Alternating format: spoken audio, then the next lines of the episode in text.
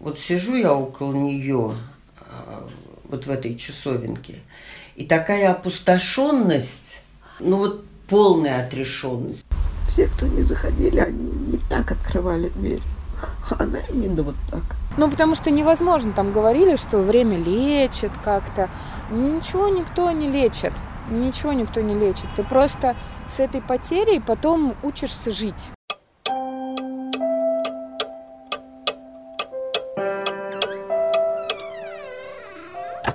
Всем привет! Это подкаст о переживании смерти «Две гвоздики». Здесь мы пытаемся понять, как люди реагируют на смерти вокруг себя. Мы боимся смерти и прячемся от нее, но когда сталкиваемся, появляются вопросы. Нормально ли вообще не плакать или злиться? А что будет дальше и как мне теперь жить с этой потерей? Это Сима, а с героями поговорила Катя. Через их истории мы стараемся нащупать ответ на вопрос, а есть ли вообще у горя норма? Так все случилось, что Настя погибла перед нашим выпускным. В день ее похорон у нас был первый госэкзамен. Это Юля, сейчас ей 30 лет, и ее лучшая подруга Настя погибла в ДТП, когда им было по 18 лет. У нее никогда не было проблем с вниманием от мальчиков, ну, потому что и красавица такая, и добряшка, и там тоже попы повертит, где надо, такая любила очень красиво одеваться. Юля и Настя познакомились на первом курсе техникума и стали проводить каждый день вместе. Настя была очень общительной и не особо следила за оценками, а Юля успевала между тусовками писать курсовые и получать зачеты. Девочки ездили в поездки, делились секретами, много смеялись и переживали свои первые влюбленности. Слово тоже ей понравился мальчик, он был армянин, это, наверное, тоже ее отличительная особенность. Тянул ее на темненьких каких-то ребят, и она всех обучала армянскому языку.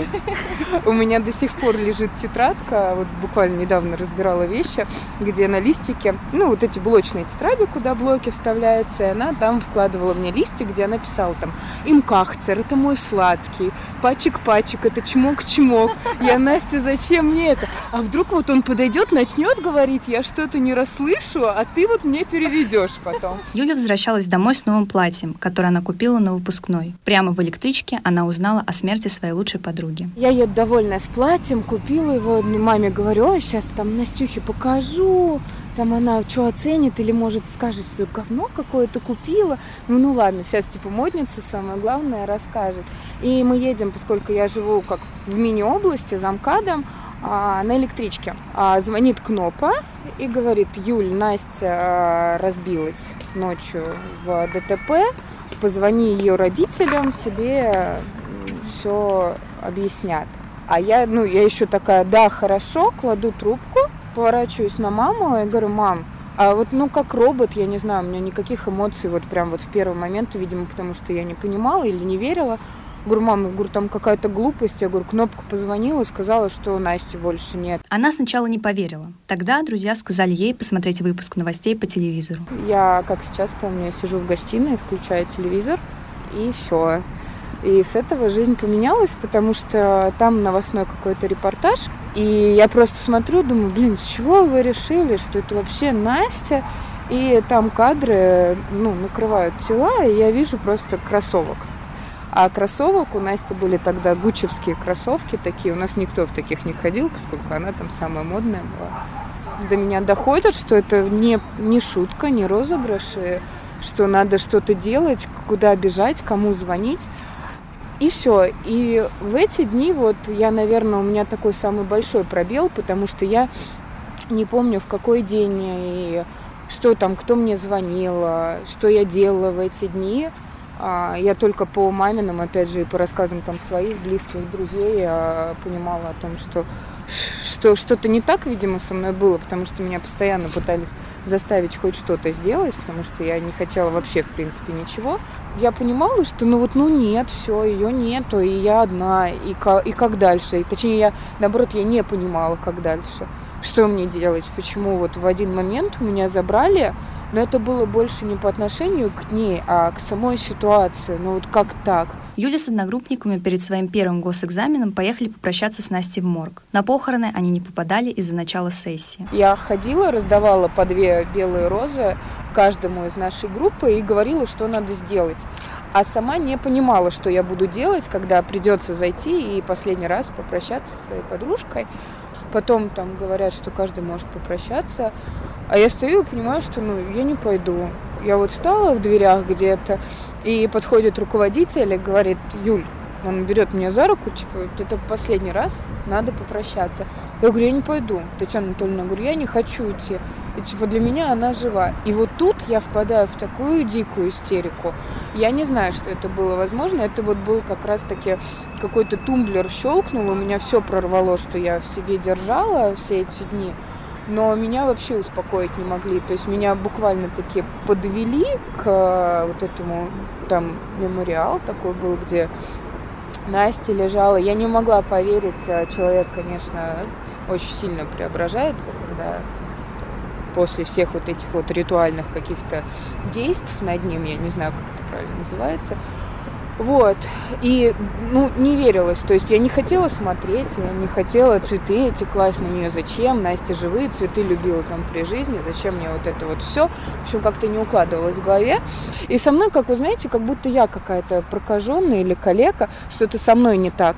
Тут вот трагедия вот такая, зачем меня так жалеть? Я-то как бы, ну, я живая, я там приду в себя как ну в общем было некомфортно я не люблю вот эту вот жалость. Юлина группа готовила выступление на выпускной и после ДТП решила посвятить этот номер Насте. Был общий сбор группы где было решено что номер надо посвятить Насте то есть до этой песни никто, естественно, не хочет ничего не петь, уже не веселиться, было решено включить это видео с песней, с репетицией, а перед этим подвести это стихами и зажечь свечи. И вроде как прошел выпускной, да, действительно, мы это сделали номер, и очень многие нас не поняли. Потом возмущались, говорили о том, что группа B31 у нас называлась «Бухгалтерский учет и экономика», а, там всем запоганили выпускной, потому что все вроде как хотели повеселиться, они там все разрыдались. Юля до сих пор хранит общие видео, фото и записочки у себя дома. На стене на самом видном месте у нее висит коллаж с фотографиями со времен техникума.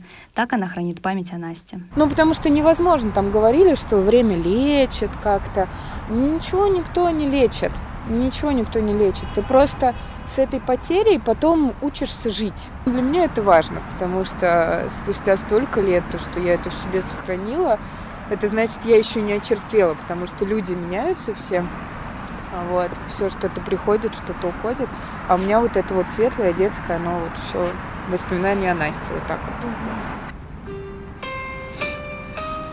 Это Настя участвовала в конкурсе красоты в колледже, и ей делали плакат такой в поддержку. Вот такое видео. Еще для поднятия настроения после такого могу показать 18-летие тоже сейчас. И мне когда грустно, я его пересматриваю часто. Настя исполняла песню. Она мне желала друзей под песню Аллегровой на день рождения.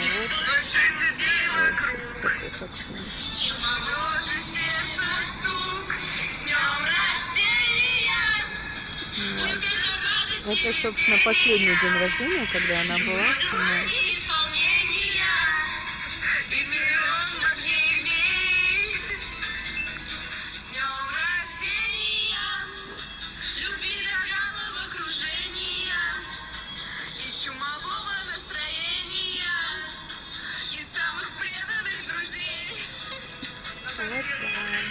Вот, преданный дружочек такой.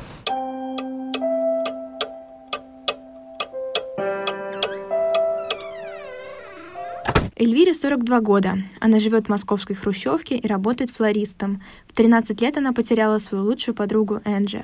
Я так переживала, если она два дня, я на два дня раньше приезжаю, она чуть позже, или их забирают нас 26 августа, а ее, допустим, 23. Слез-то было сколько. В детстве Эльвира каждое лето приезжала к бабушке в деревню, и они вместе с Энджи строили шалаши, лазили по деревьям, ели вкусные хрустящие яблоки, искали клад в песке и танцевали на дискотеке. Знали на речке каждый камешек, где какой поворот, где какая глубина. Один раз нам показалось, что за нами волк Бежали мы. Ни один олимпийский чемпион. Наверное, бы не сравнить. Мы были шестеро девчонок, и бежали мы с Анжелкой быстрее всех. Это Анжеле показалось там два глаза за деревом. Эльвира любила придумывать новые игры для остальных ребят, была бойкой и активной. Энджи была тихой и больше любила молчать. Она выходила просто погулять, она выходила королевна. Истинная татарская красота, вот это вот. У нее были такие волосы жгучие. И знаешь, они на солнце, они мне кажется, они, они блестели всегда. Эльвире было 12, когда Энджи ударилась коленкой в школе. В это лето они не смогли больше бегать вместе. Энджи не могла ходить и лежала в кровати, а Эльвира сидела около нее каждый день. Я говорила, хочешь, потом почитаю, а она со мной не разговаривала. И там, допустим, прихожу, там, ну вот с Венерой туда бегали, мы сюда бегали. А ей, наверное, тяжело было это слушать. Мама купила ей розовые джинсы. Мне привезли родители красные вельветовые, до сих пор помню, а ей розовые. Вот эти. И она такая, Анжа, посмотри, сейчас, мол, поправишься. И это... И вот тогда она и маме так показала, что, ну, ну, короче, по взгляду было понятно, ну, что ты, мол, глупости говоришь. Через год Энджи умерла от воспаления в ноге.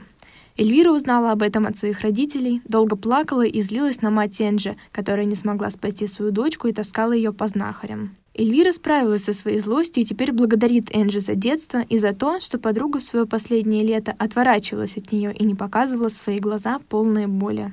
У меня очень богатое воображение.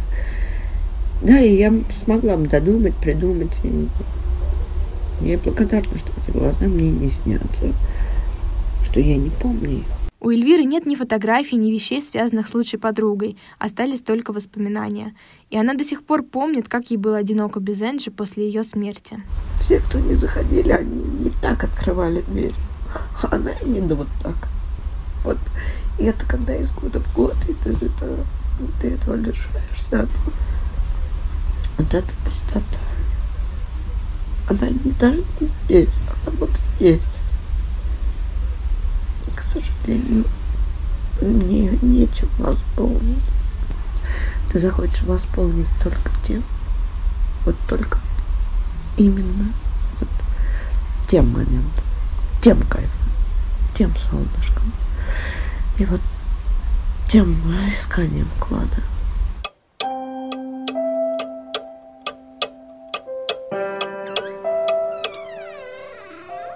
Единственное, вот, что как бы успокаивает, это было без пронзительной боли, без мучений, но в полном сознании того, что происходит. Татьяне 70 лет, 50 из которых она провела бок о бок с четырьмя лучшими подругами. Одна из них, тезка Татьяны Танюша, год назад умерла в хосписе. Мы начали дружить. Пять нас было девочек. И мы пять девочек, ну уже не пять, уже настрое осталось. Мы вот до последнего дружили, дружим, и уже теперь никуда не деться. Мы, мы не подруги, мы сестры или ближе даже, потому что у сестер бывают какие-то ну, родственные дела, разборки. У нас же этого, ну, даже не разборки, нехорошее слово, мне оно не, не нравится, сорвалось. Вот, ну, какие-то сложности. А у нас их практически нет. Мы прожили эти 50 лет постоянном режиме общения. Танюша была душой компании, доброй и внимательной, и никогда не просила о помощи. Всех нас, вот, она самая очаровательная, она самая красивая, она самая добрая была, самая, ну, я не знаю, человек, который готов помочь, не помочь, а, ну, участвовать во всем.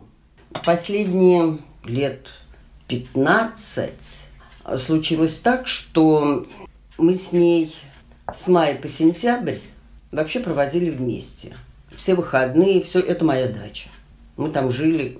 Она, если куда-то ехала, при, ну, я не приеду на выходные, потому что там кому-то надо что-то поехать. Приезжает и говорит, ой, все-таки дома лучше. Это меня очень радовало всегда. Она чувствовала себя дома. У Танюши была онкология. Она болела почти 10 лет. Она с первых дней сказала еще тогда, буду бороться до конца. И мы все эти годы ей восхищались. Она настолько железобетонной оказалась, такой хрупкой, нежной, вообще необыкновенной женщине. И вот такие вот Господь дал силы. Последние четыре дня своей жизни Танюша провела в хосписе. Татьяна была вместе с ней все эти дни. Смерть лучшей подруги не стала для нее неожиданностью. Вот сижу я около нее, а, вот в этой часовенке, и такая опустошенность, такое состояние, что сейчас бы разверзлась бездна, я бы, наверное, равнодушно приняла вот свой конец. Не, в этот момент, наверное, не подумала там, допустим, о своем сыне, который останется, там, или он вместе со мной. Ну вот полная отрешенность. Это у меня второй раз такой, вот даже не второй, наверное, три, ой, не знаю какой. Это, в общем-то, ухода близких людей, наверное, вот с этим связано, потому что у меня мама не так давно умерла, и всего два года, вот все-таки Танюшка следом, будем говорить. Тоже было такое состояние, хотя когда мама, ну, да и мама, и Таня. Мама по возрасту, как бы, когда человеку за 90 уже, это естественно. Когда человеку за 70, это уже рыдать не о чем. А когда это близкая подруга, вот и с ней все связано в жизни, успокаиваешь себя, что на самом деле это так, все заканчивается, ничего не продолжается вечно, перевернута еще одна страница в жизни. Татьяна с подругами вместе переживают смерть Танюши, часто вспоминают о ней, когда собираются вместе. Ну, все примерно одинаково мы переживали. Слез не удержишь, и нет смысла их удерживать, они просто льются сами, и все. Вспоминаем, ну, все время. Катя, подружка у нас еще вот в этом году жила со мной на даче. Конечно, мне было полегче морально. Ее, может быть, э, где-то задевало или еще что-то, потому что на каждом, где не споткнешься, а вот Таня, а вот Таня... О смерти лучшей подруги старались не думать. Но как-то раз Татьяна и Танюша сидели на даче. И завязался разговор. Разговаривали о том, о сём, пятом, двадцатом. И я говорю, Тань, вот странно как-то. Вроде как вот сейчас умереть не страшно. А что бояться? Пожили, вроде все это. Знаешь, я сейчас, наверное, если бы не дали выбирать, что я бы, наверное, выбрала. Она говорит, да мне самой жить надоело. И все, я говорю, Таня, давай на эту тему больше не будем. Татьяна уже потеряла несколько близких людей, и у нее свое особое отношение к смерти. Танюшка ушла, и меня не, не покидает мысль, не хочу остаться последней, не хочу хранить всех. Не хочу. Как хорошо вот Танюшке. Это был подкаст «Две гвоздики», где мы говорим о переживании смерти. Слушайте нас на Яндекс Музыке и в Apple подкастах. А ссылку на следующий выпуск мы обязательно выложим в наших соцсетях, в группе ВКонтакте и в телеграм-канале «Две гвоздики». Пока! thank you